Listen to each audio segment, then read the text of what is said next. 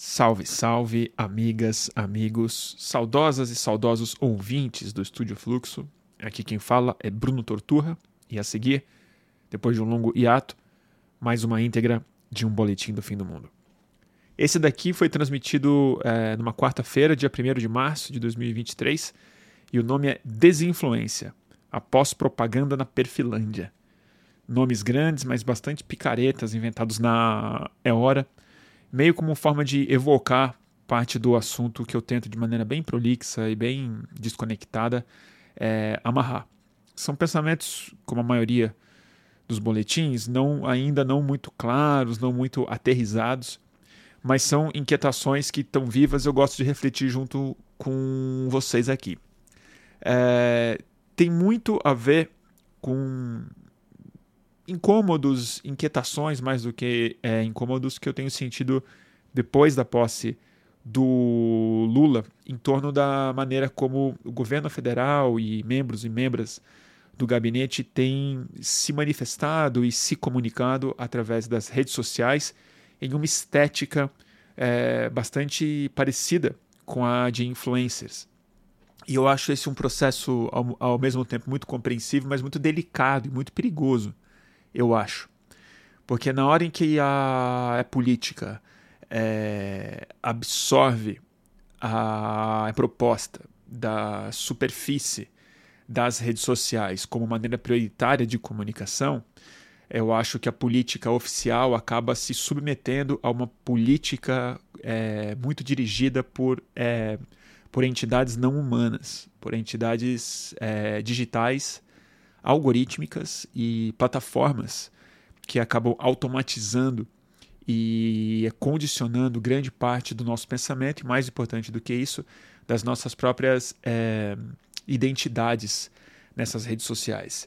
Então é uma conversa longa, a gente passa por muitos assuntos, fala sobre propaganda, fala sobre as redes, fala sobre influencer, como eu acho que esse é um nome muito errado para o tipo de protagonista midiático que está muito destacado no mundo hoje. E a gente depois é, tenta amarrar isso, fala sobre Ucrânia, fala sobre Biden, fala sobre Rússia, fala sobre vários assuntos é, na próxima hora e meia, mais ou menos. E antes de encerrar, lembrar aqui também nos, no podcast que quem quiser é, pode a, apoiar financeiramente o Estúdio Fluxo e o Boletim através do Pix. É, a chave é estúdio.fluxo gmail.com é a chave do Pix, repetindo estúdio.fluxo@gmail.com do Pix. Quem quiser, faz muita diferença não só na minha vida pessoal, mas sobretudo na minha vida profissional e no investimento de tempo e de estímulo que eu sou capaz de dedicar aos boletins e a tudo que o Estúdio Fluxo ainda pretende fazer. Tá bom, gente? Então espero que vocês gostem. A seguir, Boletim do Fim do Mundo, é, Desinfluência após propaganda na Perfilândia. Tô enferrujado, gente. Faz tempo. Primeiro, peço desculpas é, honestas a todo mundo que generosamente, carinhosamente espera, cobra, pede boletins. É, foram semanas cheias de trabalho, a tarefas domésticas, conjugais, particulares. É, e eu fiz uma viagem, foi uma delícia. A gente foi para o Rio São Francisco. Fica, passamos uma semana dando uma passeada uh, entre Alagoas e Sergipe. Foi uma viagem muito boa, muito agradável de fazer, muito aprendi muita coisa, vi muita coisa e é sempre muito bom viajar no sertão, entra mais no Nordeste e tal, ver uma parte do país que, que eu pelo menos gosto e admiro muito, mas é, frequento muito pouco. E quando você vai, ainda mais depois de quatro anos é, enfiado no Sudeste por conta da pandemia, por conta de trabalho enfiado no bolsonarismo, é sempre bom ir para uma região que você faz as pazes com o seu país, assim, de várias formas, né? Então, foi muito gostoso. E, e também preciso falar que não está sendo, não tá sendo tão simples fazer o boletim quanto foram é, quanto foi nos anos Bolsonaro. Eu tenho pensado, tenho, tenho conversado muito sobre isso com as pessoas com quem eu trabalhei próximo nos últimos anos, com a redação do Greg News, mas também com ONGs de meio ambiente, com ativistas, com movimento indígena. Tive uma reunião com eles essa semana super interessante. Todo mundo. É... O Bolsonaro, com todo todo o inferno que, eles nos, que ele nos trouxe, né? Ele ajudou a organizar um pouco a nossa vida, né? Tipo, tinha um alvo tão claro, tão centralizador, tão organizador das nossas pautas, dos nossos trabalhos e das nossas reflexões, que agora parece que o campo novamente fica vivo, fica político novamente, fica democrático novamente, mas eu, pelo menos, estou um pouco destreinado para pensar e analisar as coisas. Então, também tive que digerir algumas ideias, pensei muito sobre algumas coisas para serem ditas. E às vezes preferi não falar mesmo. Eu suspendi vários dias que eu tinha programado para fazer o boletim e tal, porque eu achava que a ideia não estava muito boa mesmo, que seria repetir o que está sendo dito por aí.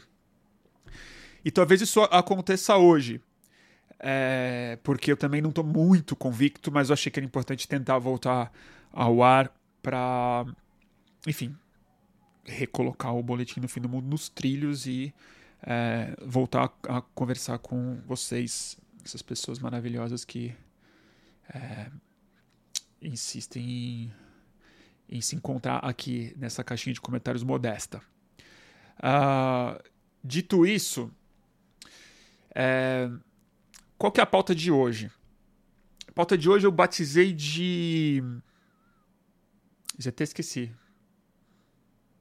a desinfluência, a pós-propaganda na Perfilândia, ou Perfilândia é um trocadilho besta, mas é o que eu, eu tenho insistido em muitos boletins, quem assiste sabe muito bem disso, que é eu não só acho que o, o, o advento político mais importante nas últimas duas décadas, mas particularmente na última década e meia, última década especialmente, é o protagonismo do perfil. É a emergência do perfil como uma instância social que, insisto, ainda não bem, não tá bem mapeada como tal. A gente ainda analisa os perfis como se fosse uma, uma, uma mera vida digital do cidadão. E eu não acho que seja isso. Estou tentando desenvolver isso, inclusive em texto e tal. Vamos ver se sai alguma coisa. Mas a Perfilândia, na, na, na verdade, o que eu quero começar a pensar é que o tanto de análise que já existe a respeito de rede social, de interações, de dopamina, de fake news, de saturação de informação e, e algoritmos principalmente e tal, são análises que se avolumaram muito a partir da emergência dessa extrema-direita digital, é, com Brexit, Donald Trump, Bolsonaro e uma série de fenômenos, o Cambridge Analytica e tudo que a gente está acompanhando depois disso, mercado de atenção e tal. Mas se a gente analisar bem, isso é algo que também, quem, quem me acompanha sabe que eu repito essa ideia um pouco, mas que é, se a gente analisar, já faz bastante, já fazem sete anos isso né, seis, sete, às vezes oito anos dessa literatura que estabeleceu os termos sobre os quais a gente está pautando a nossa conversa desde então. Fake news, pós-verdade, é, é, mercado da atenção, capitalismo da vigilância, algoritmos, uma palavra que hoje está na boca de qualquer pessoa. Né? Você conversa com o Uber, o caixa de supermercado, o seu avô, o seu tio avô e tal, as pessoas já têm o um algoritmo já está instalado como parte do discurso. E palavras mais antigas, mas que vieram se banalizando também, especialmente nos últimos seis, sete anos, como é, narrativa e a disputa de narrativa e por aí vai. Mas quando você pensa nesse tempo todo que passou, é, essas coisas evoluem muito rápido, por definição. Se você for olhar qualquer outro processo histórico é, de grandes revoluções midiáticas, seja no advento da expansão do rádio, da TV, da criação de novos gravadores que foram capazes de produzir toda a música pop, a TV a cores, a TV a cabo. Todos esses processos, se você analisa o começo dele e seis anos mais tarde, sete anos mais tarde, é quase uma outra era já. Essas coisas se estabelecem não só como é mercado, mas como fenômeno psicopolítico, cultural e social que é, talvez fique mais fácil de olhar no longo prazo, mas é o que eu sempre é, insisto. A Alemanha fascista e é nazista era uma coisa em é, 33 e era coisa completamente diferente em 39 e 40, com 6, 7 anos depois. Não, não, não cabe nem termos de comparação em termos da realidade objetiva do que estava acontecendo. Você consegue enxergar como um processo histórico só, mas a, mas a realidade instalada era completamente outra, seja na Alemanha ou no mundo todo, que já estava completamente refém de um processo que foi é descrito seis anos antes. É assim com rádio, é assim com a cultura pop dos anos 60. 63 era uma coisa, 70 era, um, era completamente diferente. E eu acho que a gente tá. Porque tá todo mundo fervendo junto na mesma panela, a gente tá preso nos mesmos vocabulários. E acho que às vezes mais preso dentro do vocabulário do que essas gerações que passaram por grandes experimentos de revolução midiática tiveram presos. Eu sinto que a gente está menos livre para falar a respeito do que está acontecendo no nosso universo midiático do que essas gerações. E acho que isso se deve por alguns motivos. Um deles, que eu acho que é mais. Não digo mais é preocupante, mas é mais vertiginoso mesmo, é que a velocidade do nosso processo é muito maior do que a velocidade dos processos das outras revoluções midiáticas. O, o tanto da expansão do nível de hiper conectividade que foi produzido nos últimos 6, 7, 10 anos.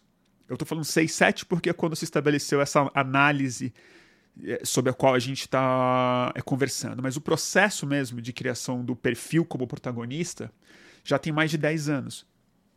Em massa, digo, né? em grande escala. Esse processo é de uma aceleração que o rádio não viu, que a TV não viu, que a mídia impressa não viu, que a Revolução dos anos 60 também não viu. Essas coisas vieram chegando de forma um pouco mais lenta e pela própria natureza desses é, veículos, porque eram veículos e não simplesmente infraestruturas de comunicação social e é, pública, eles tiveram uma dinâmica própria mais facilmente identificada, porque existiam as torres de rádios, emissoras de rádio, os publishers, os donos desses veículos, e uma legislação que foi criada, e uns problemas, e a propaganda política que foi criada em, em torno disso.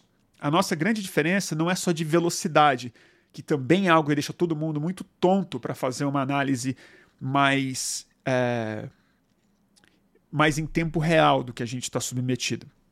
Mas o outro processo, que é não o mais é vertiginoso, mas o mais delicado e o mais novo de tudo isso, o que eu acho que é inédito mesmo, que é esse universo midiático não é simplesmente um universo de meios, mas de uma massa de mídias. É a transformação do é, do figurante em emissor, do espectador na própria mídia e na pessoa, no indivíduo público, tendo a sua projeção midiática, que a gente esquece, mas o que o perfil é, ele é uma projeção midiática, ele é uma autoedição, ele é uma projeção de comunicação pública a que nós fomos subitamente acondicionados a nos comportarmos e pensarmos politicamente dessa forma. E não só politicamente, mas assim, como como como ser humano em todos os seus aspectos, como um ser econômico, como um ser sexual, como um ser em relação com outras projeções e outros seres midiáticos. Essa situação completamente nova, estou fazendo esse prefácio longo para chegar onde eu quero chegar mesmo hoje. Ela, a gente conversa muito disso aqui no boletim, eu sempre falo desse tipo de coisa, mas tem me causado um certo uma certa angústia nova, justamente com a posse do novo governo. E é, o que tem acontecido não só nas redes sociais, mas na transformação da própria comunicação do é, governo e dos políticos do nosso campo nesses últimos meses. É, eu vou. Eu fiz essa longa digressão, que não necessariamente vai se conectar rapidamente com o que eu. com o gancho que eu quero pegar para seguir a conversa, mas que eu vou. Eu vou falar mais ou menos qual foi o gatilho que me começou a me dar esse incômodo. Foi a reunião que a Janja e o Lula, mas acho que foi convocado pela Janja especialmente, fez com os influenciadores brasileiros e com artistas brasileiros, acho que na mesma reunião. Foi uma daquelas reuniões públicas é, grandes que fazem naquela mesona, que o Lula aparece, onde tem café da manhã e tal, onde ele recebe a imprensa. E acho que foi justa essa reunião, não tenho nada contra que ela aconteceu, mas eu, algo me incomodou nela e eu não sabia muito pontuar o que. É, e algo me incomodou também em relação à forma como as pessoas começaram a falar a respeito dessa reunião, particularmente pessoas, pessoas que eu, que eu gosto, tenho muito carinho mesmo e tal, que reclamaram que não estavam lá, ou, ou pessoas que começaram a ironizar esse fato, e começou uma conversa muito doida em torno daquilo. E isso começou a se conectar muito com as outras contas de políticos, particularmente de ministros e ministras do governo Lula, que eu tenho seguido.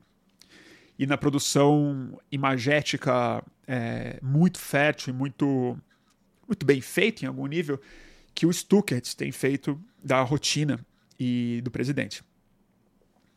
E aí eu comecei a pensar sobre algo que tem muito a ver com esses exemplos históricos que eu comecei a dar, que é quando um governo, quando o poder instalado, né, ou os políticos, mas as pessoas que têm não só autoridade, mas infraestrutura pública para é, se comunicar através dessas novas possibilidades, em geral, isso é propaganda mesmo. Propaganda no sentido político, não no sentido é, publicitário é, muito comercial que a gente tem no país, no sentido histórico e quase sempre muito negativo do termo propaganda, né? que é, é, a comunicação de massa com um mais do que um viés, mas com uma intencionalidade muito clara de promover ideologia, de ter um viés muito claro, de omitir as coisas que não podem ser ditas, de sobrevalorizar as coisas que precisam ser ditas, como forma de consolidar espaço político, eleitorado espaço mental na cabeça de uma população. Isso é completamente normal. É, isso está regulamentado de várias formas, em orçamento para o governo fazer essa propaganda, sempre teve. Mas acho que existem aspectos que vale a pena a gente, pelo menos, pensar ou, ou discutir sobre o que isso significa em uma rede social, aonde as pessoas, novamente, elas não são simplesmente receptoras de propaganda elas são produtoras, replicadoras, é, e elas interagem com esse conteúdo de maneira é, não só viva, mas com consequências políticas ainda não muito bem mapeadas. É, então, primeiro assim, a gente durante anos, né, a gente reclama, a gente reclamava, particularmente da esquerda brasileira, até porque ela é muito antiga mesmo, e que ela não sabia se comunicar é, em tempos digitais. E, e, e, por muito tempo isso foi verdade, né? Assim, era, era aquele velho usando velho usando gíria, né? Chega tarde, quando chega chega de errado, não entende a lógica dessas redes sociais. E vamos ser claro, na hora que o bicho pegou mesmo, na hora que isso começou a ficar algo muito central na vida brasileira, a gente teve a esquerda teve muito pouco tempo no poder, digo federal, para conseguir reagir a isso em tempo real. Logo que depois de junho de 2013, que certamente, na minha é, opinião, se define exatamente como esse ponto de virada em que o perfil se torna o protagonista político do país, logo a gente, logo o governo entrou numa grande crise, Vamos lembrar que o guru da comunicação, o cara que pautava a comunicação, é o cara mais obsoleto do Brasil, nominalmente João Santana, mas ele era o dono da propaganda. Ele entendia desse riscado antigo de comunicação de massa, de receptores e emissores. É, tentou prestar consultoria de comunicação em junho.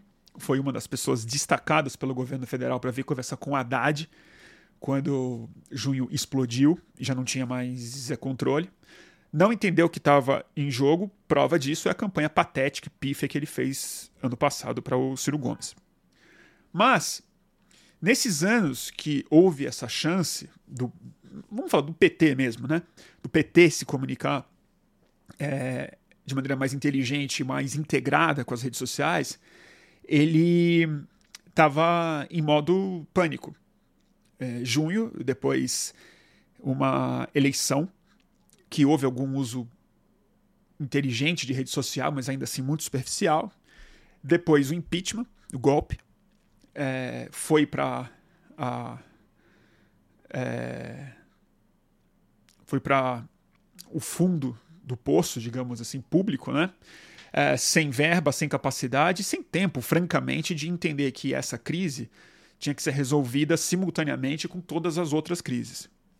Tomamos um baile em 2018 do Bolsonaro, que é, diz a mitologia é, usar muito melhor as redes sociais do que a, a gente soube usar, e veio exatamente nessa onda, na onda depois de 2016, com o Brexit, eleição do Donald Trump, em que a esquerda se autodeclarou é, analfabeta nesses novos é, processos, exatamente porque foi a direita que, é, não digo que entendeu antes, mas que se adaptou melhor a essas condições dadas por grandes plataformas para manipular a opinião pública e fazer a propaganda funcionar. Agora que a gente ganhou a eleição, e o PT ganhou a eleição, e ganhou essa eleição também aprendendo melhor a usar a rede social e com um debate público já mais vacinado em relação a fake news, a tudo isso, já com esse vocabulário já bem estabelecido até no TSE, por exemplo, a gente ganhou essa eleição e o governo agora está com verba, equipe, vontade, entrou na perfilândia. Os ministros e as ministras estão transmitindo as suas reuniões ministeriais, estão virando eles próprios influencers. É, entrando na estética influencer. É, com o mesmo com a mesma espontaneidade muito dissimulada de perfis de homens e mulheres que até há pouco tempo abriam as suas intimidades seja na sua casa, no seu trabalho, no seu guarda-roupa, no seu banheiro e tal, para vender produtos. E agora a gente está fazendo isso, a gente está testemunhando isso, não com vendas, mas com a venda de uma imagem pública, de um gabinete. De uma, por exemplo, hoje eu sei como é o interior do gabinete de vários ministros e ministras do governo federal. Eu já sei os livros que tem na estante, as, as pastas que tem do Padilha, da Marina Silva, do Randolph e por aí vai, e sei e, e, e acompanho com muito interesse. É, eu sei a jaquetinha que o Lula usa na casa dele, azul clara, sei a casa dele, sei o, o quarto, eu sei o, como é que a Janja fala, sei a vida do cachorrinho deles. E tudo isso sem nenhuma grande mediação. Isso em interação muito conjunta com a sociedade. Particularmente com o que se convencionou chamar de influenciador. E é aí que eu acho muito. muito sintomático e talvez um bom ponto de análise para a gente fazer. Porque é, eu, eu disse isso numa entrevista que eu dei para Fórum, semana retrasada, eu acho, para o Miguel é, do Rosário no Jornal da Fórum, à tarde, que é, ele me perguntou o que, eu achava da comunicação do governo. E eu acho que o governo está cometendo um, um, um erro é, de visão, talvez uma miopia.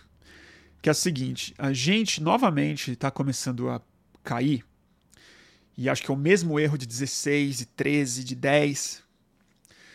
Está começando a acreditar que comunicação é a mensagem que é dada. É, então, se já não é mais na TV, agora no TikTok, temos que estar presentes no WhatsApp, temos que estar presentes no Telegram. Tudo isso é, tudo isso é verdade. Os influenciadores, eles são muito importantes hoje em dia, eles falam com muita gente, eles são veículos, eles influenciam pessoas. Eu acho que cada vez menos, mas depois a gente fala disso. Então precisamos entrar nessa estética, entrar nesse é, domínio. Mas o que eu não estou vendo ser articulado dentro da, do governo, nem através dos ministros, nem através de uma clareza vocal política do nosso campo, é que a gente está se conformando em trabalhar na superfície da comunicação propostas pelas, é, que foi proposta pelas redes sociais. Ou seja, a gente está se submetendo ao algoritmo como o grande mediador, como o grande veículo. O algoritmo, não como a antena, nem como a infraestrutura, mas com essa, como essa mente sintética, essa, essa nova, essa entidade sintética que não existe, que não é uma instituição, é um programa, e é um programa com certa automação, com intencionalidade programada é, por seres humanos com interesses comerciais, mas cuja ação no mundo real não é programada individualmente por indivíduos, por pessoas, por é, pessoas que estão planejando coisas específicas no varejo. A gente está se submetendo, não só como sociedade, mas agora como governo, agora como instituição democrática, à mediação e à estética e à dinâmica e aos produtos que os algoritmos estão oferecendo para o novo cidadão protagonista do processo político brasileiro e mundial, que é o perfil, que não é a pessoa.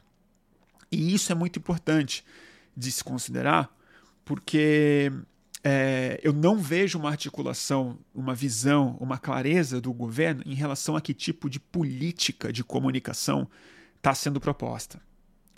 Para além da regulação de fake news, que é importante e delicada em muitos aspectos, para além da facilitação do processo criminal em cima de mentiras planejadas sobre pessoas, eu não encontro dentro da inteligência do governo federal, com raras exceções, com, eu sei de uma pessoa que está tá na SECOM, que eu confio muito, que pensa sobre esse tipo de coisa. Mas o, o pensamento estruturante da comunicação abaixo dos algoritmos, essa visão filosófica política e crítica sobre o que está sendo produzido em termos de cidadania digital, eu ainda acho que está largamente ausente do debate público. E se o esforço de comunicação desse governo for novamente transformar o João Santana em uma lógica digital, é sair da TV, do rádio do, e dos grandes orçamentos para criar uma relação política e estética sob esse novo chão digital, a gente vai estar tá cometendo, como campo e como é governo especialmente, vai estar tá cometendo um grave erro que não precisava ser cometido a essa altura do é, campeonato, que é submeter a mesma lógica narcísica, a mesma economia social e economia é, política dos algoritmos a economia de aprovação, as mesmas métricas de sucesso, alcance e segmentação, né? E vai estar tá se submetendo a um ecossistema que, se não for pensado politicamente e regulado politicamente, não em termos de censura ou de restrição, mas de penetrar com a república e com a democracia dentro dos espaços de programação desse universo digital, a tendência é com que os nossos ministros e ministras, o nosso presidente, a nossa primeira-dama e, no, e, o, e o campo que vai construir essa propaganda em torno deles, é, uma, é, vai reproduzir uma lógica tóxica e vai criar um tipo de falsa transparência. Que é uma falsa transparência que eu quero dizer é o seguinte: esse acesso a uma intimidade que a gente está ganhando em cima dos políticos brasileiros, ele cria vários efeitos muito perigosos, porque a gente não percebe que é propaganda. E eles também não tanto. Isso é entendido até pelo indivíduo como, como transparência, como contato direto com o público, como quebra de monopólio de imprensa, o que é tudo verdade. E isso não é feito de maneira maquiavélica. Não tem um ministro da propaganda no governo Lula, como já foi mais ou menos o João Santana, Duda Mendonça para outros, e o Anizan na época de outros presidentes e tal. Não acho que existe esse ministério, mas existe o quê? Um deslumbramento e a fragmentação da propaganda individualizada na transformação do político nele mesmo em um perfil. E como eles alimentam as suas próprias redes sociais e começam a se ver projetados nelas, isso começa a interferir, acho que sem muito, sem muito, sem muita avaliação crítica, em que tipo de governo e que tipo de processo político a gente gera a partir disso. Uh, não sei se eu estou sendo muito claro, mas eu vou voltar para os influenciadores. Que eu acho cada vez mais uma palavra muito equivocada para tratar esse tipo de comunicador e comunicadora. É, eu não tenho. A princípio, é, eu acho um fenômeno interessante, diversíssimo. Existem gente de. Existem pessoas de alta qualidade, alta importância, pessoas com quem eu me identifico, pessoas com quem eu conheço, pessoas que eu não conheço, mas eu admiro. Existe muita frivolidade, existe gente que eu detesto, existe gente que eu acho cafona, fran francamente e tal. Mas existe uma questão sobre o influenciador no geral que eu acho que ele é um termômetro muito interessante de ser observado como um, um exemplo um exemplo analítico interessante para ver algo que pode estar acontecendo em grande escala para dentro da sociedade sem a projeção ou sem a disposição do influencer de se tornar uma pessoa pública. Por quê? Porque o influencer ele é um veículo de uma pessoa só. Ele se tornou grande o suficiente para não ser simplesmente um perfil. Ele já é um empreendimento editorial. Só que o empreendimento editorial de si mesmo. Ele é uma figura que é, se comunica e organiza é, nichos. Não sei explicar isso bem, mas é segmentos, nichos, identificações, associações estéticas de comunicação, de léxico e que o seu número de seguidores acaba se medindo muito por conta disso. A sua capacidade, entre aspas, de influenciar, eu não acho que é tanto a capacidade de gerar influência em cima de pessoas, mas meio que o contrário quase. É o quanto que esse influenciador ele está ele é capaz de sintetizar, de amalgamar, de representar e de, é, e de é, projetar as, é, as expectativas do seu público. Eu acho que de alguma maneira muito pouco analisada e muito disfarçada no nome do influenciador, eu acho que às vezes ele é muito mais influenciado, muito mais moldado pelo seu público. Cria-se uma relação de feedback em que no curtíssimo prazo o influenciador acaba sendo muito mais submetido às expectativas de um público do que ele sendo capaz de de maneira livre, não digo nem original, mas de maneira livre, de maneira desimpedida, de maneira honesta, de maneira transparente mesmo, expor as suas contradições, as suas dúvidas e as suas não identificações com o seu público. Ao ponto da gente estar tá criando uma sociedade que cada vez mais as coisas difíceis, as coisas que não se encaixam dentro das expectativas dos públicos, que são muito diversos, tá? Que são cada vez mais diversos, mas ao mesmo tempo os indivíduos vão se definindo cada vez mais de maneira semelhante com o micronicho do qual ele, ele pertence. De algum jeito, eu acho que a cultura de influenciador, que o influenciador como o novo veículo, o novo porta-voz, o novo promotor de debate público, ele não é um influenciador. É algo como a desinfluência mesmo. É algo que a gente não percebe mas é muito mais o cérebro sintético, o algoritmo, esses processos, essas entidades invisíveis que vão produzindo processos sociais, onde a emergência de um influencer diz muito mais sobre a sua disposição de aguentar o escrutínio público, é, uma lógica é narcísica de, é, de de projetar a sua própria imagem, a sua própria vida pessoal, a sua própria casa como é, como algo como algo digno de escrutínio público. E esse público acaba projetando nesse influenciador a vocalização do que ele público pensa ou quer pensar ou quer se identificar. Então eu não acho que é a mesma lógica de influência política ou influência ideológica, ou influência comercial, ou influência qualquer que você tenha, é, comparável com a do mundo analógico, aonde o receptor não era também um, emissor, onde o receptor não tinha o mesmo tipo de autonomia para é, determinar é, de maneira precisa que tipo de gente, ou quem ele segue, ou o que, que ele vai responder, ou como ele vai cobrar, ou que tipo de identificação profunda que, que você tem necessidade que a pessoa corresponda no máximo, ao ponto da gente ver algo que eu acho que está na essência de muito do que se chama erroneamente de cultura do é cancelamento, mas que é um processo que a gente tem visto acontecer muito, que é quando alguma dessas pessoas públicas comete algum desvio das expectativas ideológicas ou da expressão ideológica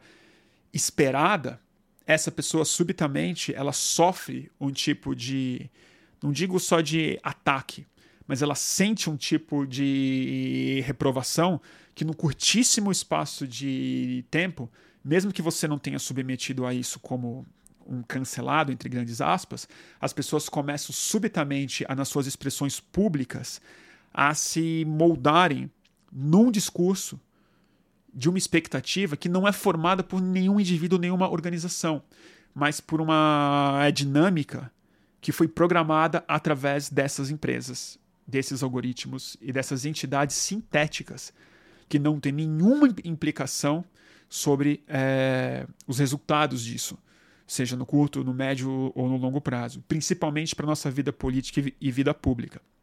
E o risco que eu acho que a gente corre nessa pós-propaganda porque eu chamo de pós-propaganda porque não vai funcionar como propaganda. Porque os valores que vão ter que ser expressos por esses políticos, esses governos e a mensagem que eles vão ser capazes de colocar não vão ser transparentes. Não podem ser transparentes, não podem nem ser muito é, dissimuladas. Ao preço do público fazer um tipo de cobrança e produzir um tipo de efeito coletivo muito difícil de controlar em seguida. Então, eu acho que nesse ambiente de extrema saturação de conectividade entre os perfis, o que, uh, o que eu sinto falta é que a gente comece a fazer uma política de comunicação que aprofunde o debate sobre os perfis e se aproxime muito mais de um debate sobre cidadania digital real, sobre controle dos indivíduos sobre os algoritmos. Que a gente não entenda mais plataforma de rede social como uma empresa que precisa ser regulada como uma empresa. Porque não adianta a gente fingir que isso daqui, que esses ambientes que a gente está se submetendo, tem que ser regulado da mesma maneira que o táxi, que o Uber, que a, que a empresa que, que vende gás ou o supermercado. Não tem que ter uma vigilância sanitária da nossa vida digital. O que a gente precisa assumir politicamente, eu acho que esse governo, e nenhum governo, na verdade, entende isso de maneira clara e, discurso, e capaz de produzir um discurso a, a, a respeito disso, de que esse ambiente é o nosso ambiente político prioritário hoje. Isso aqui é a vida pública dominada programada, restrita, domada de maneira não transparente por empresas privadas e pelos homens mais ricos do mundo. São empresas que podem ser compradas. E o risco é que a gente não tenha energia para fazer tudo ao mesmo tempo. Esse governo, nem o nosso campo, nem os movimentos sociais, nem os jornalistas têm tempo para pensar tempo, recurso e dinheiro para pensar uma política de comunicação na superfície, quer dizer, serem influenciadores, serem bons de TikTok, se comunicar com as pessoas, abraçar o amigo aqui, ficar postando selfie, fazer live, e ao mesmo tempo conseguir avançar em cima dessas mesmas plataformas como os espaços públicos que elas precisam ser hoje em dia. E eu não vejo esse discurso sendo articulado, e eu acho que o preço a ser pago é muito alto.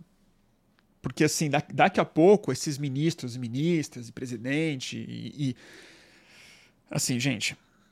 É, vai começar a ter o mesmo tipo de mazela, francamente, psicológica, mesmo tipo de ansiedade, mesmo tipo de submissão a uma expectativa pública, que, novamente, não é uma expectativa pública orgânica.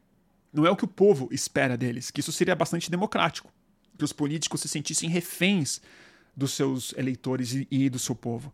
Mas o risco, que eu acho que já está submetido, é que os políticos fiquem reféns dos perfis, achando que é povo, achando que é gente. E perfil não é gente. O, o desafio é aproximar o máximo um do outro. É fazer com que a nossa projeção nas mídias sociais e a nossa versão midiática de nós mesmos se aproxime cada vez mais do que nós somos como é, cidadãos e cidadãs. Agora, para fazer isso, a gente precisa de uma de um ambiente digital mais parecido com uma república e uma democracia do que com um feudo e uma fazenda de trabalho, não digo trabalho escravo, mas trabalho analfabeto. Porque essa é a verdade no ambiente digital, a nossa cidadania é muito parecida com a de um camponês num feudo. Eram analfabetos em relação ao que estava acontecendo de fato. A lógica e a posse e o, e o direito sobre o uso daquele espaço. Né? E, e acho que o processo tem piorado, na verdade. Né? Porque. Eu não sei se eu, fui, se eu fui claro, mas eu, eu, eu senti muito isso. Eu acho que tem uma dimensão disso que eu não vou entrar muito profundamente hoje porque vai me dar problema. Depois vão me encher o saco. Mas eu acho que também tem muito a ver com o próprio carnaval, com a forma como o perfil começou ao longo dos últimos anos. Acho que nesse ano ficou muito claro isso, que o perfil se tornou um grande protagonista do carnaval e começa a reproduzir nas projeções nas é, redes sociais os piores vícios que as redes nos condicionam e a expressão máxima da desigualdade, é, do privilégio, da área VIP, da é, segregação e das lógicas narcísicas que, que os perfis por enquanto, estão absolutamente submetidos. Porque, vamos dizer, o narcisismo alheio é o modelo de negócio do mercado de atenção. Eles querem a nossa atenção, mas o que eles nos oferecem e tem funcionado é recompensa narcísica. Não é nada além disso. E qual que é o grande problema disso?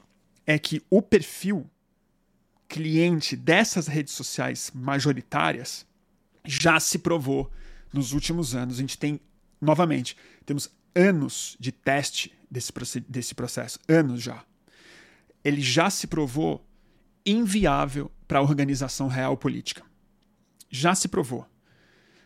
Através dos perfis através do Twitter, através da, do, do Instagram, através do WhatsApp, a gente não produziu organização política capaz de fazer frente mínima aos desafios que está todo mundo saturado de escancarar na cara de todo mundo na mesma timeline. É ou não é? O volume de pessoas na rua não está aumentando substancialmente, mas mais importante do que isso, com algumas importantes, mas ainda assim raras e insuficientes exceções, não estamos produzindo organizações novas, organizações inovadoras digitalmente que sejam capazes de produzir novas é, coalizões, que era a promessa da rede social. E a gente fica discutindo liberdade de expressão em cima dessa superfície mínima, quer dizer, de falar o que a gente quer falar. Mas a gente abandonou algo que era a essência da revolução digital quando a internet apareceu. Que não era a capacidade de todo mundo dizer o que queria falar. Eram abriu-se um novo espaço político para a conexão e a organização e a taxonomia da informação e a organização de informação que produziria necessariamente efeitos políticos imprevisíveis. Mas por conta da lógica de assalto das grandes empresas, e não só grandes empresas, das maiores empresas que o mundo já viu. Porque vamos lembrar que ninguém foi tão rico na história humana quanto o Jeff Bezos, o Elon Musk, o Bill Gates, o Steve Jobs e por aí vai. Os homens mais ricos do mundo hoje não são donos do poço de petróleo, das mineradoras de ferro, do garimpo Yanomami. São os donos do espaço político humano, que os caras descaradamente chamam de tech, de tecnologia. Não é tecnologia, é polis. Os caras privatizaram o ciberespaço. O ciberespaço, patenteando código e mantendo nós, usuários desse espaço, analfabetos nesse mesmo código. E não estou falando de programação, que a gente tem que saber programar. Esse discurso já foi, até porque os programadores estão sendo demitidos em massa e daqui a pouco a inteligência artificial vai, inclusive, programar coisas com ordens verbais de seres humanos ou, ou de outras máquinas, X. Mas o ponto é que nós somos analfabetos em relação à intencionalidade política por trás da construção desses espaços a gente parou de pensar nisso. Por quê? Porque deram pra gente migalha é narcísica. E o meu medo é que só tem é que político já é a profissão mais narcisista que eu que eu já vi na minha vida. Não se compara com artista, com modelo, não se compara com músico, não se compara. Político é muito mais. Porque tem dois tipos de político, e às vezes eles são os dois, mas em geral você pode dividir em dois tipos. Tem os bandidos, os que entendem que poder pode trazer para eles dinheiro, impunidade, privilégio, mutreta, mamata e acesso a, a coisas materiais, a gente sabe muito bem disso. E os políticos que a gente gosta, em geral, eles vão para esse lugar muito movidos por narcisismo, por narcisismo. Evidente que tem o amor à vida pública, o sentido coletivo, a empatia com os outros. Mas para você passar pelo rolo compressor de um processo político intrapartidário e depois eleitoral e botar a cara numa câmera e falar vota em mim, eu vou ajudar você e abraçar as pessoas e ficar, tem que ser muito narcisista. Não tem jeito. E aí a gente tá, e agora os políticos estão entrando agora com mais confiança, digamos assim, entenderam que agora é isso que tem que fazer, estão virando influenciadores, gente. Que desculpa. Já é uma coisa que não é muito bom para a economia narcísica, né? Complicado. Complicado. Não sei se fez muito sentido. Deixa eu ver se tem mais alguma coisa para falar. Puta, pior é que eu comprei esse vinho hoje, tá meio gasoso, tá meio talhado. Mas ó, não é vinho gaúcho não, viu? Não é vinho gaúcho não. É um vinho barato argentino. E ah, o Leonardo fez um comentário bom aqui. Depois dos é, publicitários. É, as publicitárias são os mais narcisistas, com certeza. Isso aí não tem dúvida. Mais, mais que político. Mais que político. E agora é isso, né, cara? Agora é isso.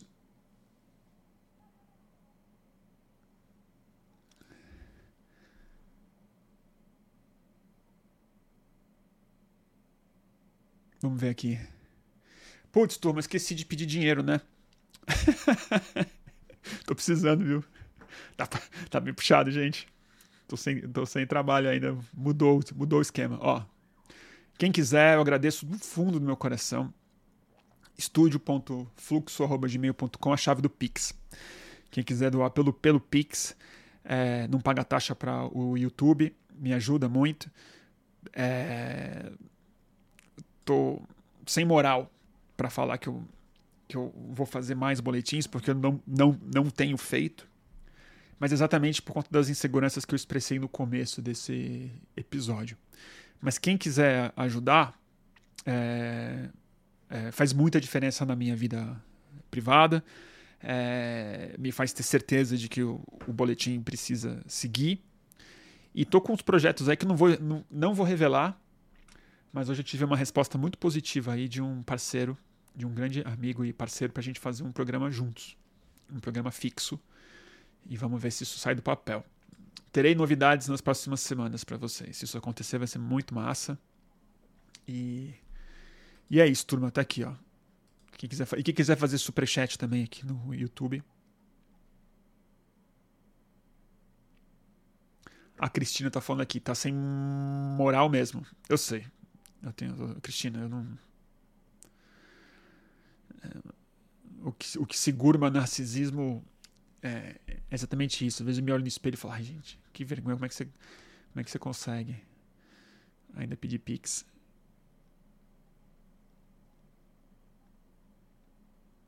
O Ebert está perguntando aqui, Bruno, você já leu um conto do Machado chamado O Espelho? Sobre muitos aspectos importantes, ele me parece prefigurar bem o que você está definindo como perfilândia. Recomendo demais. Cara, eu certamente li quando eu era muito jovem para me lembrar ou para associar com o que eu estou pensando hoje. É, eu fiquei obcecado com o Machado de Assis quando eu tinha, sei lá, 17, 16, 17, 18 anos. E eu teve umas férias que eu li todos os contos dele. Eu comprei um volumão de todos os contos e li. É, mas não é o jeito certo de ler também, né? Foi bem aquela coisa adolescente. Você entra numas, lê tudo em dois meses e não. E não. Não digere, não curte, não aprecia. Então, eu, muito obrigado. Eu perdi esse livro em uma enchente. Então, eu vou ver se eu vou atrás dele. Eu sei que eu não tenho aqui, porque os contos do Machado eu nunca repulso. Mas é, recentemente eu reli o Memórias Póstumas, reli Dom Casmurro. Sempre bom.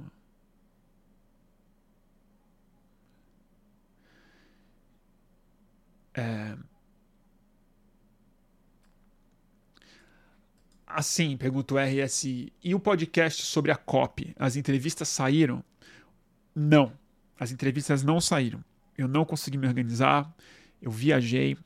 Eu tô com questões questões muito legais, pessoais. Depois eu conto. É, que também estou tomando muito meu tempo e, e, a minha cabeça. E eu também estou tomando muito tempo para ler também, gente. Eu tava tava sentindo falta de ler mais, sabe? Então eu estou lendo para pensar melhor, para ter umas ideias. Eu estou falando isso tudo de propaganda porque eu estou muito influenciado pelo livro que eu estou lendo no último mês, que é gigantesco, que é o Ascensão e Queda do Terceiro Reich, que é o, o grande clássico sobre a ascensão e queda do Terceiro Reich, do William Shire. E estou no segundo volume já, mas são mais de 1.200 páginas, 1.400 páginas, é coisa pra cacete. E a, agora a Alemanha está começando a se dar mal agora tá, deu um mau passo na Rússia. Mas é muito interessante ler esse livro hoje em dia, gente. Especialmente o começo dele, as primeiras. O, o começo é ótimo, mas as primeiras 400 páginas, tipo, é o. É a ascensão do Hitler, que é basicamente fruto da adequação do discurso dele para a, a época, mas basicamente, assim, o que a, o ódio que vai dando no meio do caminho não é nem pelo Hitler, que a gente já odeia como base de tudo. Quer dizer, ele é o um monstro, a gente sabe no que vai dar, sabe quem ele é, sabe o que, que ele quer. Ele nunca escondeu, sempre disse isso, ele escreveu sobre isso, tentou dar golpe antes de virar chanceler. Mas é algo que a gente viu no bolsonarismo, gente. Que é o cinismo, a conivência, a impunidade, a tolerância dos cínicos, donos das empresas, dos outros partidos, do exército, que não queria acreditar no que ele estava falando porque estava mais preocupado com os sociais-democratas, não estou falando nem com os comunistas, tá?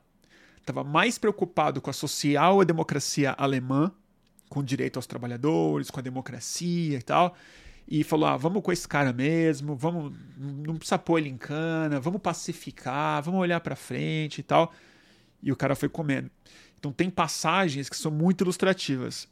Mas sobre esse assunto todo de propaganda, ele também me está me ajudando muito a pensar sobre esses processos que estão acontecendo hoje.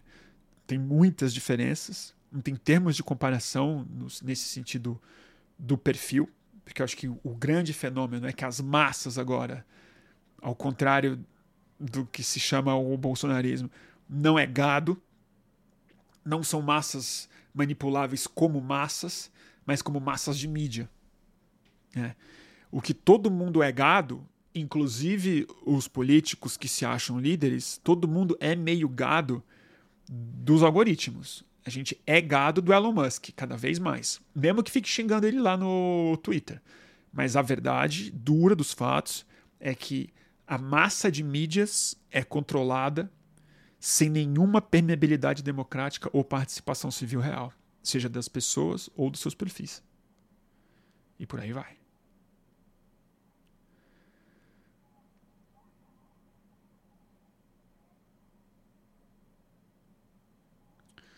Vamos ver aqui. RSI. O problema do Bruno é que ele fala sobre projetos e nunca saem do papel. Nem chega a ter esperança. Vários saem, RSI, vários saem. É que tá difícil mesmo. Eu tô com a vida muito corrida. Muito corrida. Você precisa, você precisa ver, eu, não, eu quase não descanso. Eu tirei férias também. Mas vai sair. Vai sair. É...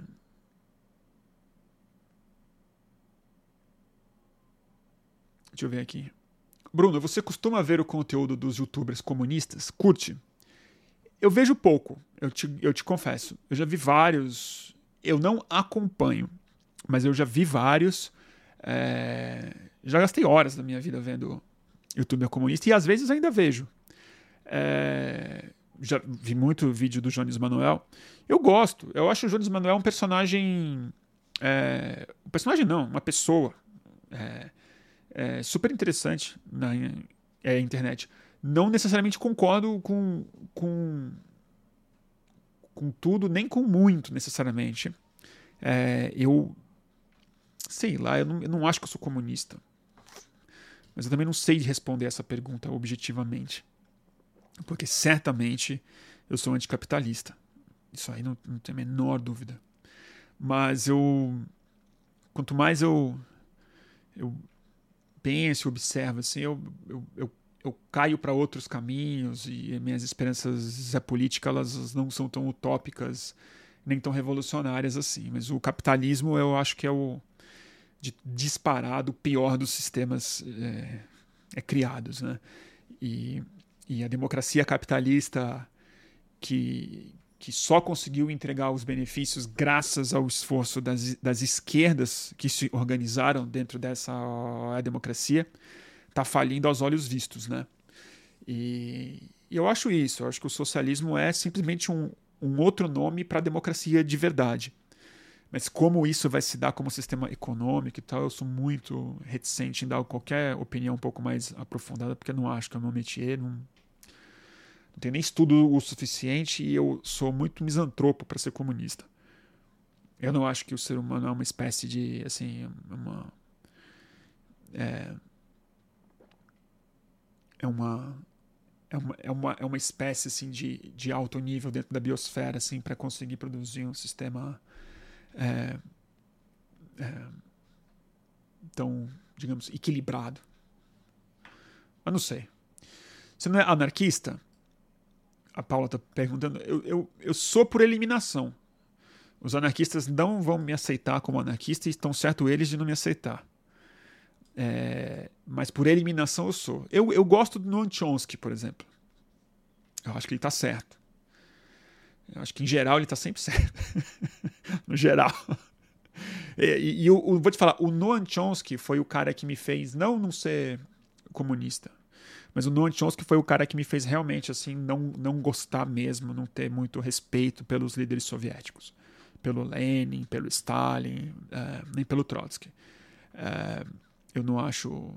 É, eu acho que a leitura que ele me ajudou a ter, e depois lendo outros textos de outras pessoas, e, e acompanhando os, os marxistas que foram derrotados pela Revolução de Outubro, é, eu, eu tendo a concordar. Eu acho que a honestidade intelectual do Noam Chomsky ela, é, ela, me, ela, me, ela me convence sem ter nenhum estudo próprio meu para conseguir disputar o que ele colocou. Gosta do Graeber? Muito. sou muito, muito fã do David Graeber. É, novamente, vocês, quem me acompanha sabe, eu, eu, fiquei super impactado com o livro póstumo, o livro que saiu, que é o The Dawn of Everything, o Despertar de Tudo, pela Companhia das Letras, já, já é disponível, já disponível nas melhores livrarias. E agora saiu um que meu amigo Pedro Inoue vai me comprar um hoje. Ele viajou, ele está no Canadá, me mandou a foto hoje do Iluminismo é Pirata. Pirate Enlightenment. Que é, parece que é o último, último, último livro do David Graeber mesmo. Que eu tô louco para ler. Não sei do que se trata. Mas esses caras certamente me fazem mais minha cabeça. É, e... Mas é isso. Esses dias também fiquei pensando muito no Occupy Wall Street, mas a gente fala disso numa outra oportunidade. Eu acho que também tem coisas importantes dali, é, sobretudo coisas críticas para serem ditas sobre o que aconteceu lá, que tem a ver com perfilândia, tem a ver com narcisismo, tem a ver com Assange.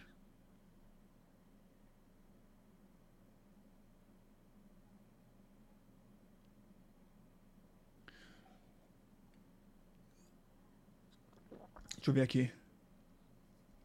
O Chomsky só errou, diz o, o Perreoli. Chomsky só errou na discussão com o Foucault. Não tenho a menor ideia. Eu sei que tem esse debate no é, YouTube, mas para mim assim passa totalmente é, acima do meu das minhas limitadíssimas capacidades de entender o que está sendo dito lá.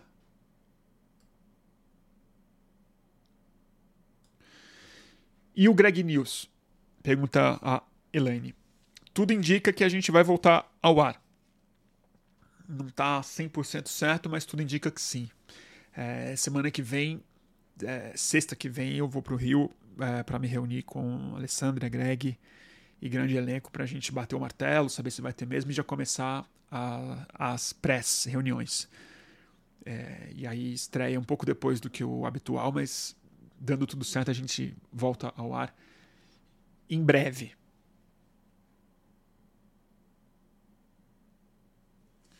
Tá bom, gente? que mais?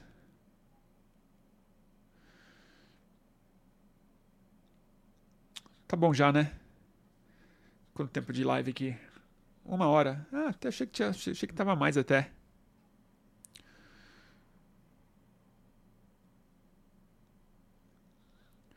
Mas eu, eu, eu, eu gosto muito dos comunistas. Eu, eu acho que é bem melhor ter os comunistas falando na rede social do que no YouTube também produzindo conteúdo anticapitalista. O mais importante é, é o anticapitalismo ser difundido eh, de todas as formas possíveis. Seja através de quem está mais interessado num discurso ambiental, num discurso comunista, feminista, revolucionário, econômico e tal, mas o capitalismo ele é um fracasso da teoria à prática, especialmente na prática. Então, quanto mais conteúdo honesto anticapitalista tiver, melhor.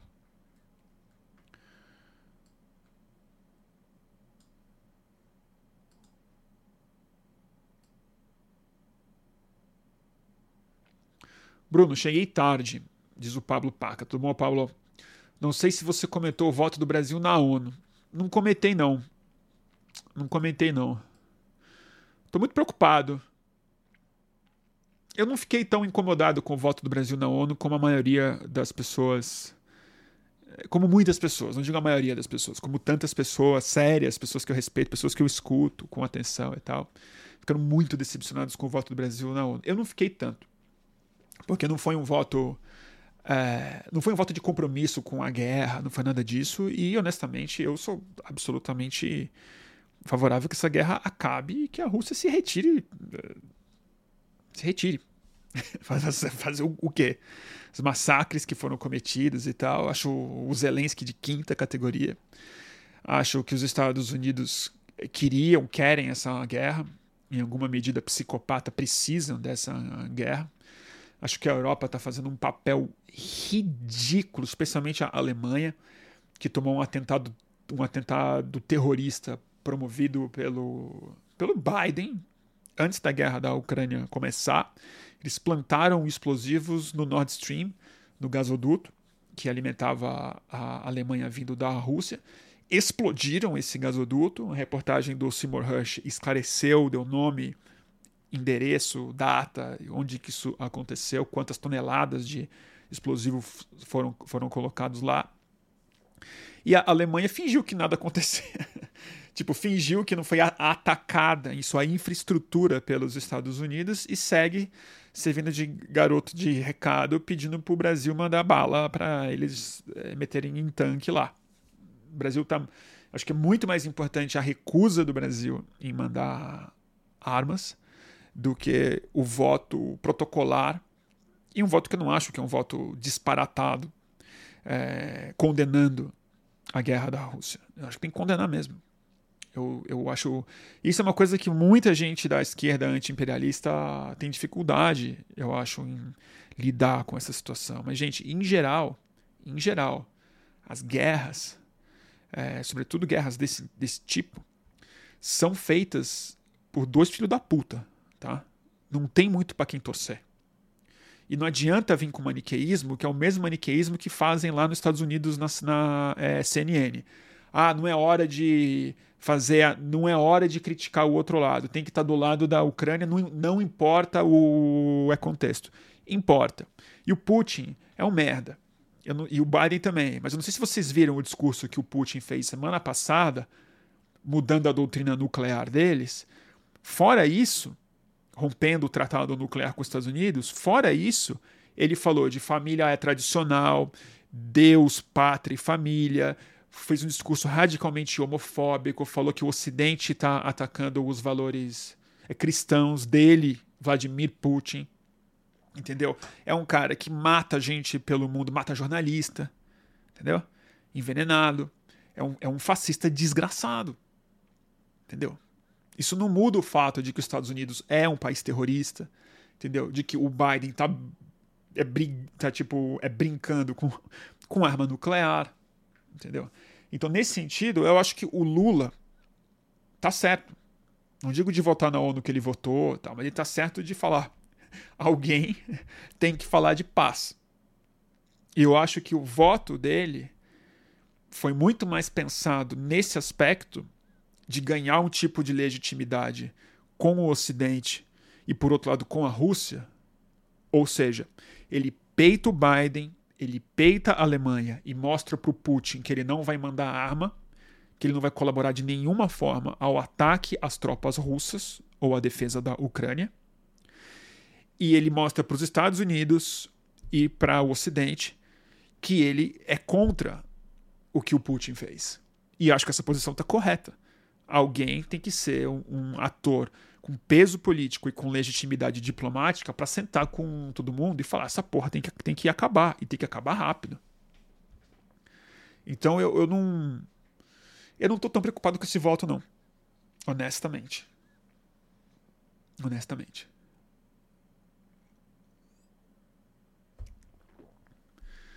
O problema que eu acho.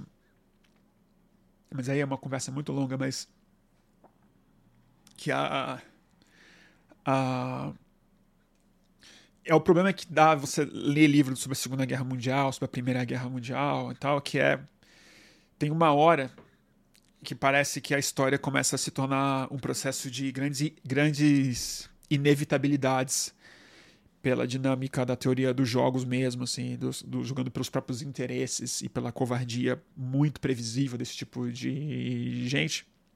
E acho que de algum jeito muito torto, ele, ele reproduz um pouco dessa lógica ridícula que eu estou falando sobre os influencers. Tudo é feito de maneira tão escancarada e tão público hoje em dia que os políticos estão respondendo ao tipo de expectativa pública que é produzida nessas grandes máquinas de indignação e de pressão através dos Zé Perfis.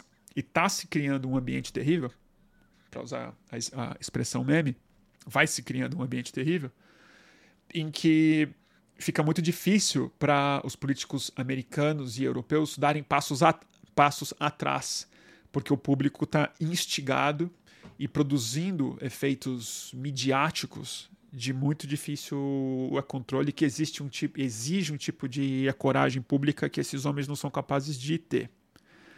Então estou bem preocupado com essa guerra da Ucrânia mesmo, porque tá, ela está escalando. E esses caras são uns, uns merdas, né? E sabe quem vai se beneficiar disso? O Donald Trump, que eu acho que hoje, não só pelas pesquisas, mas pela dinâmica da política americana, eu acho que é o franco favorito a se reeleger no próximo ano, tá? É, porque ele é o cara que está conseguindo produzir o único discurso de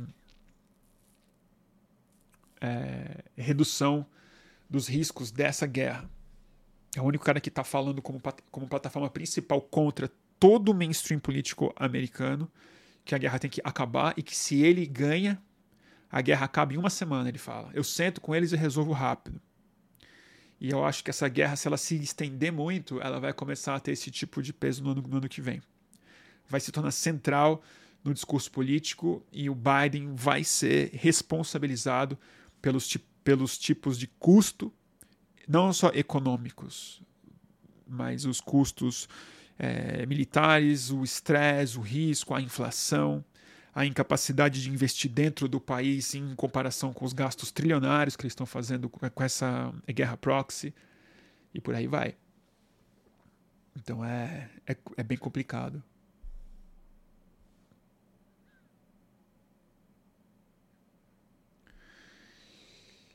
Mas é isso. Então, e o, e o Renato tá falando aqui, pior é que o Trump tá falando a verdade. Eu também acho. Eu também acho. Acho que os Estados Unidos, tá, com a democracia dele está tão caduca, tá tão caduca mesmo, que o Donald Trump está virando. Ele foi normalizado pelo absurdo dessa situação. Mesmo. A Luísa está colocando: puta que pariu, Trump voltar seria bom para a paz na Ucrânia? Provavelmente sim. Para a paz na Ucrânia, provavelmente sim. Mas para a retomada democrática mundial seria uma tragédia. Para você ver o, o, o, tipo de bucha que a gente tem. O Trump voltando nos Estados Unidos, o Brasil fica absolutamente vulnerável a novas instabilidades, a golpes, a Amazônia está fudida, o Tratado de Paris volta é, 20 anos e por aí vai. Né? Por quê? Não é porque o Trump é pacifista, é porque o Trump é muito mais da laia é, do tipo de, de tipo de gente que o Putin é do que qualquer coisa. O que não faz o Biden, longe de fazer o Biden um, um santo. E o Partido Democrata tá perdido num nível, gente. Não tem nome fora o Biden. Pensa nisso. A Kamala Harris é um fracasso. Vice-presidente mais rejeitada de todos os tempos, não sem razão, tá? Ela é péssima política, péssima comunicadora, não conseguiu produzir nada não consegue ser liderança nem dos campos que tinham grandes esperanças nela. Péssima política, péssima. E o Partido Democrata não conseguiu produzir uma liderança real. Quem vai fazer uma primária contra o Joe Biden é Marianne Williamson, que é a única alternativa, digamos assim, e que, assim, não tem muita chance. Está produzindo um discurso correto, mas ela não é um Bernie Sanders. Ela não tem o estofo, a tradição e tal. Ela é mais uma influência uma personalidade midiática, autora de livros de autoajuda, amiga do Bernie, amiga da Susan Sarandon, tem o discurso correto sobre guerra, sobre direitos sociais e tal, mas não é uma política, não, não tem traquejo, não sabe operar o Estado e não vai ganhar a primária do Biden de jeito nenhum. O Partido Democrata não deixou o Bernie fazer as primárias de maneira honesta. Imagina a Marianne Williamson, não tem a menor chance. Mas o, o, hoje saiu uma pesquisa. O Trump está ganhando do Biden no voto popular, que ele não ganhou na primeira eleição dele. Porque vamos lembrar, republicano não precisa de voto popular para se eleger. Eles só precisam ganhar nos estados específicos. Eu acho que o Trump vai dar uma lavada no Biden nos estados. Com chance real de ganhar no voto popular também. De ser uma vitória democrática a nível Ronald Reagan, assim. Pois é.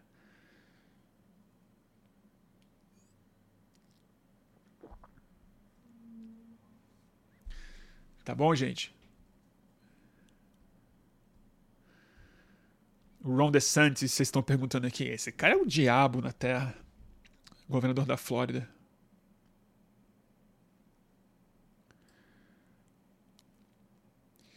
O Jean Santana está colocando aqui, Bruno, moro na Flórida e posso te garantir que o Trump não é o mais favorito nessa disputa. O nome agora é o Ron DeSantis. Presta atenção nesse cara.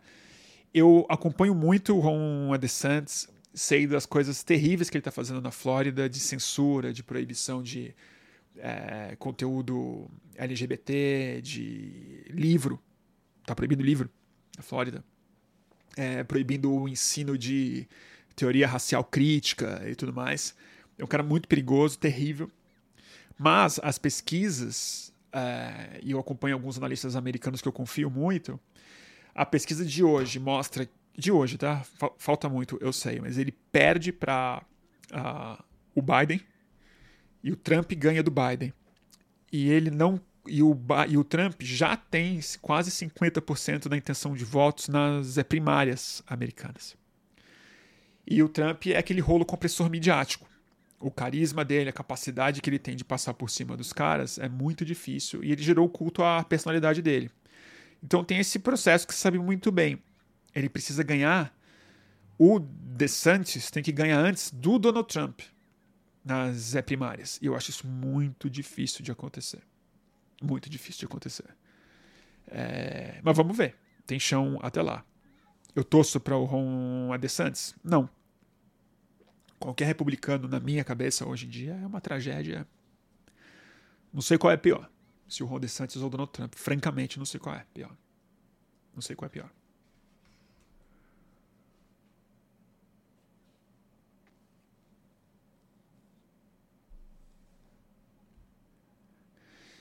Já imaginou?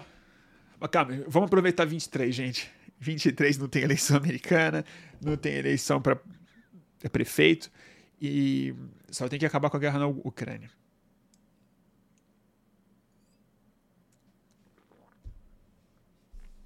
Tá bom, gente? Turma, o que mais? Aqui teve, ah, teve o super sticker aqui do Guilherme Sá. Obrigado, Guilherme, pelo pela generosa doação. O Davi também fez um superchat aqui. Obrigado, Davi. Deixa eu ler a sua pergunta. Bruno, saí do Twitter e é lindo, diz o Davi. Na vida real, é até estranho o debate político ser PPI, juros, etc. Tédio relativo perto do que se debatia até ontem. Pois é, eu sei. Eu fiquei um ano quase fora do Twitter. Foi bem interessante. Que bom para você. E essa ilusão, né? Essa ilusão que eu, eu, eu temo pelos políticos em rede social. eu temo mesmo. Luiz, obrigado pela doação, pela generosa doação, como sempre. Sua fotos, suas fotos do Chico são lindas. Ah, do velho Chico, né? Do Rio São Francisco. Tua namorada é linda. Ah! obrigado. Ela vai gostar. Admito que estou pensando em excluir o Insta, sair do Twitter devido à cobrança para ter segurança. Admito que eu não acho que as redes sociais serão democratizadas com Lula. Eu também acho que não, Luiz.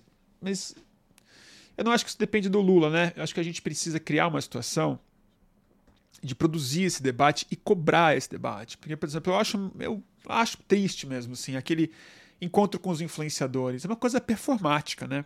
Aquilo é, é aquilo é conteúdo de rede social chamar os influenciadores que são geradores de conteúdo de rede social para gerar conteúdo em rede social, para fazer buzz na rede social, para virar notícia no UOL e por aí vai. É, mas eu acho que precisa se promover encontros sem transmissão ao vivo, sem foto do, do é, Stuckert, com a massa, a pequena massa crítica de conteúdo de estudo, de acadêmico, gente que pensa sobre isso, gente que estudou isso, gente que estava na que estuda internet e não se expressa em internet. Gente que pensa sobre os influenciadores, não gente que é influenciador. Porque, gente, influenciador não é especialista em internet do mesmo jeito que o Galvão Bueno não é especialista em, em radiodifusão, entendeu? Essas pessoas são os produtos e os comunicadores que se encaixam bem no modelo é proposto, entendeu? Mas quem entende mesmo de comunicação, olha, ó, vou, vou, dar um exemplo.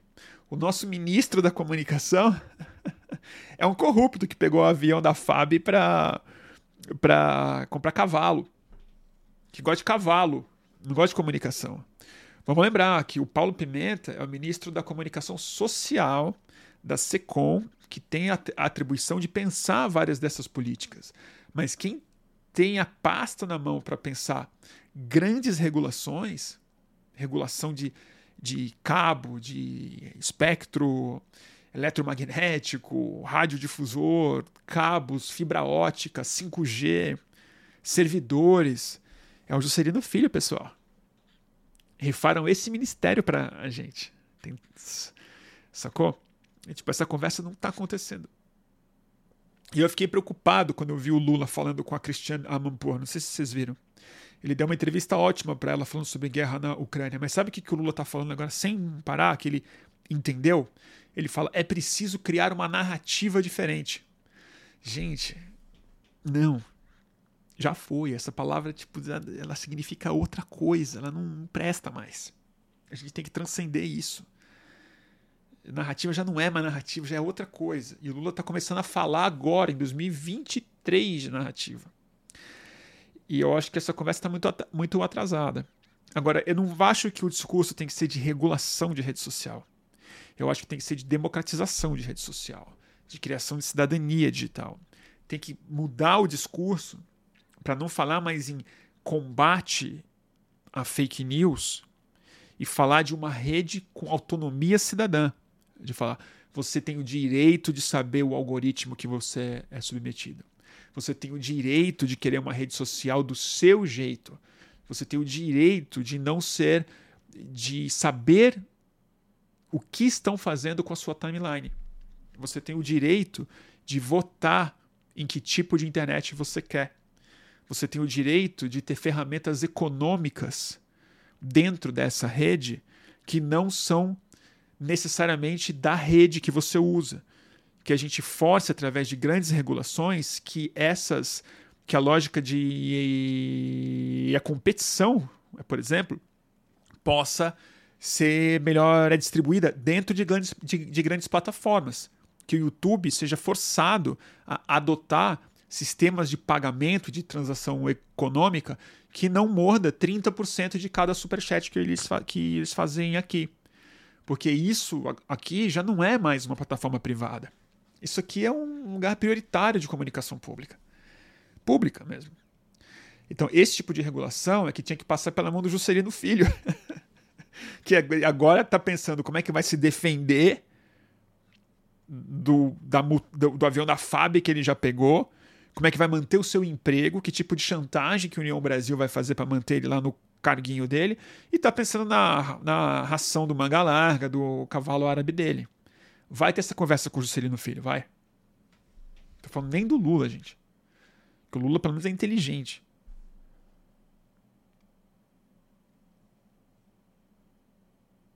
Então a gente tá lascado, gente.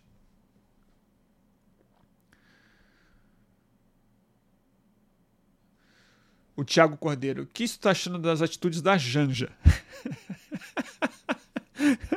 você acha que eu sou sommelier de é, primeira dama? Eu acho a Janja ótima. Eu acho a Janja uma figura positiva, muito interessante, uma figura que fez bem para o Lula. Ela é muito esperta, ela sabe o que está acontecendo. A minha preocupação com a Janja é exatamente essa. É, não é o espaço que ela tem, nada disso. Eu acho o espaço dela ótimo. Acho que é uma pessoa politicamente muito culta politicamente, safa, saca tudo. Mas eu acho que é isso. Ela é uma comunicadora boa, ela é esperta. Mas eu acho que a Janja poderia ser. É, talvez melhor pautada em relação a esse grande problema das redes sociais. É, e acho que a Janja corre esse risco, né? Dela se tornar muito mais uma figura, uma primeira dama com verniz de influência na vida pública, quando. Mas eu acho que ela, ela tem esse verniz também, mas ela trabalha pra cacete, né, gente? Boba ela não é. Teve um papel decisivo na prevenção do golpe, é, sabe. Ela tem noção dessa projeção pública mesmo, que vai bem além de rede social. Ela opera bem com a mídia tradicional, ela tem, ela tem vocação para isso. E e ela está próxima de gente muito interessante, né? Acho que o Paulo Pimenta, por exemplo, não é um cara que está dentro desse debate, mas ele é um ministro que pode ajudar muito. Na SECOM tem o João Brant, que é um cara genial. E o João Brant é tipo conversa com a Janja, fala. Então, eu acho que a Janja pode ser uma influência muito positiva nesse, nesse debate, na, na, na verdade. Mas tem que ser reuniões privadas, não reuniões públicas com o Stockett fazendo vídeo. Tem que ser conversa assim, ó. Vamos fazer um plano.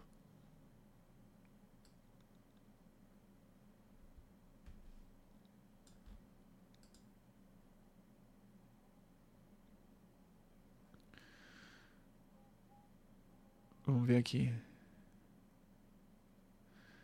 Tá bom, gente?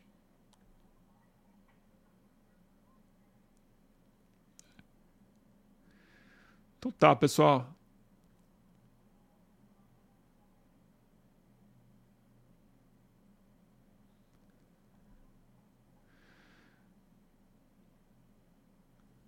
E a Talma tá aqui. Oi, Talma.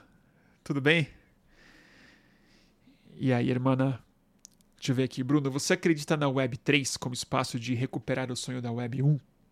Mudar o foco para outros espaços além das grandes redes sociais?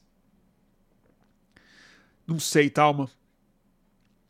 Acho que a gente está num espaço tão consolidado de aquele problema lá, né? Grandes empresas.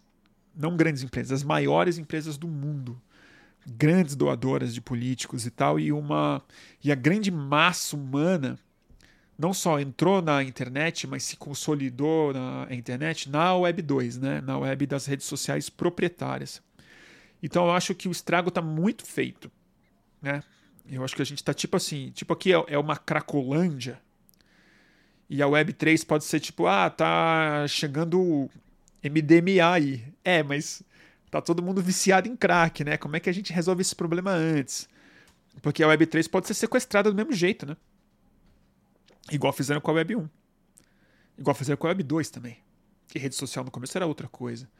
Então, eu acho que agora a gente está num espaço que ela tomou uma dimensão tão grande, o papel do perfil é tão decisivo e o tamanho da economia e, da, do peso da internet 2 é tão grande que a gente precisa de, de Estado, de regulação legal mesmo. Não vai ser só uma. Não vai ser uma disrupção técnica é, sem politização que vai resolver isso, eu acho. Até porque nós aqui também, né? Pode botar o Web3 que for aqui, enquanto Twitter, YouTube, o Instagram estiverem meio que dominando essa nossa nossa economia social, né? Vai ser muito complicado.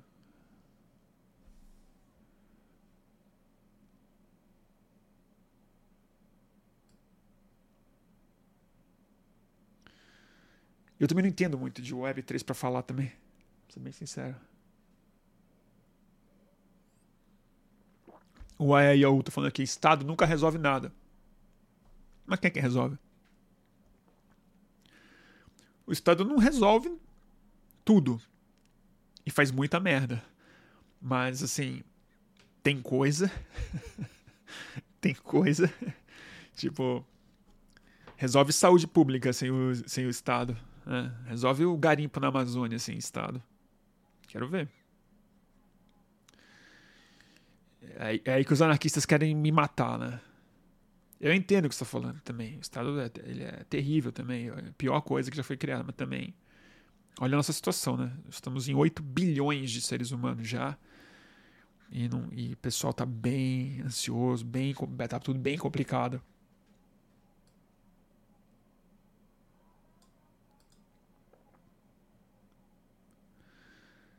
É... Tá bom, gente? Eu vou poder assistir isso depois ou você vai tirar o vídeo? Pergunta a Cristina Valente. Eu vou deixar o vídeo, tá bom, Cristina? Pode deixar. Ai, gente, às vezes eu não gosto do boletim, eu tiro. Né? É difícil fazer o boletim. Depois eu, depois eu fico dormindo mal, fico discordando de mim mesmo. É muito chato. Aí eu travo. Depois eu não, gosto mais fazer boletim. Tá bom, turma? Acho que eu vou dormir. Amanhã tem, tem muita coisa para fazer. Tá bom, turma? A minha dica. Minha dica é, é, é esse livro que eu tô lendo. Já tem mais de um mês. O, o Ascensão e Queda do Terceiro Reich. É, vou pegar aqui essa edição. É, grande pra caceta. É muito incrível esse livro, porque o que, o que, que ele é? Eu acho que tem, tem muito livro que é assim. Eles são clássicos absolutos, consolidados, monumentos, assim, tipo, tá lá, aconteceu, foi best-seller e tal. Ele é grande. E aí o que acontece é que todo mundo sabe que ele é importante, mas pelo tamanho e pela idade, ninguém mais lê. E eu mesmo tinha começado a ler ele há muitos anos, parei pelo tamanho, pela dimensão. Mas, cara, vale que é aqui, ó, Ascensão e Queda do Terceiro Reich. É um, um bitelo. Só tem o primeiro volume aqui, porque o segundo eu tô lendo em algum lugar. Esse é o primeiro. E, cara, dá para ler junto com o outro, ler ao longo do ano, vai, vai no ritmo, mas é muito bem escrito. E é meio eletrizante para quem gosta de história. É, e é só do ponto de vista da Alemanha mesmo.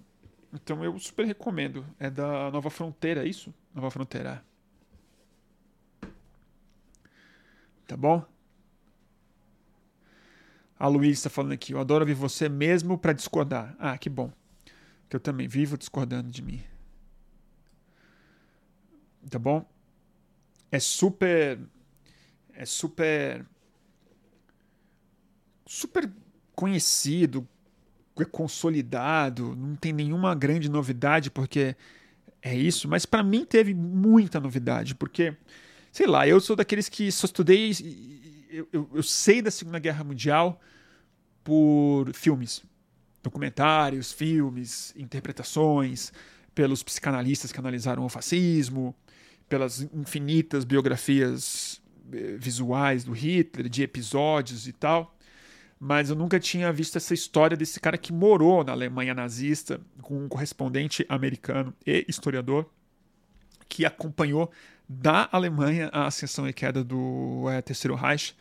Viu o Hitler inúmeras vezes fazendo discurso, é, tinha fontes dentro do Estado nazista, e foi um dos primeiros. É, acho que foi o primeiro jornalista a ter acesso às toneladas de documentos apreendidos no Ministério das Relações Exteriores no fim da Segunda Guerra Mundial, que os nazistas não conseguiram botar fogo antes da queda do Terceiro Reich de verdade, quando os quando os comunistas e os americanos conseguiram tomar Berlim.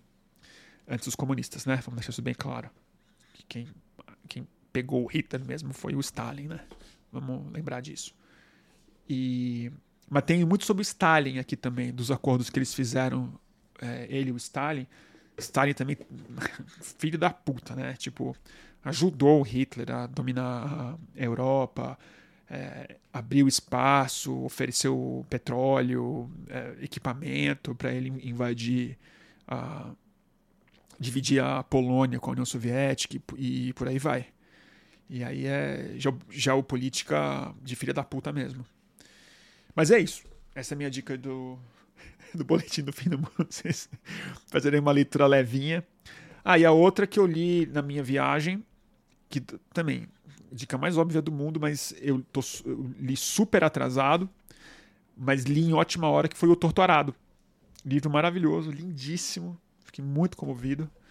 E li em boa hora, não só porque eu estava viajando pelo Rio São Francisco, mas porque é, vai sair mês que vem, acho, o segundo volume da trilogia.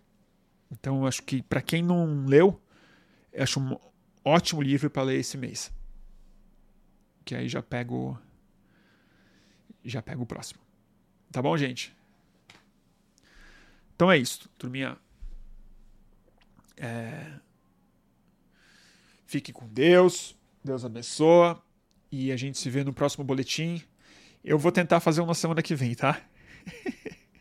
já sei mais ou menos até o tema. Eu acho que eu tô com uma coisa na cabeça aqui. Vocês falaram sobre Estados Unidos, Rússia. Tô pensando em fazer uma coisa aí sobre o Partido Democrata e a esquerda americana. Tá bom? Então, até a próxima. Obrigado por todo mundo que fez doação, seja no Superchat ou no Pix. Quem quiser colaborar com o Boletim do Fim do Mundo, com o Estúdio Fluxo e com o sustento desse, desse prolixo âncora, tá aqui o Pix, ó, estúdio.fluxo.gmail.com. Qualquer valor é, é, agradeço do mesmo jeito. Turma, durmam bem.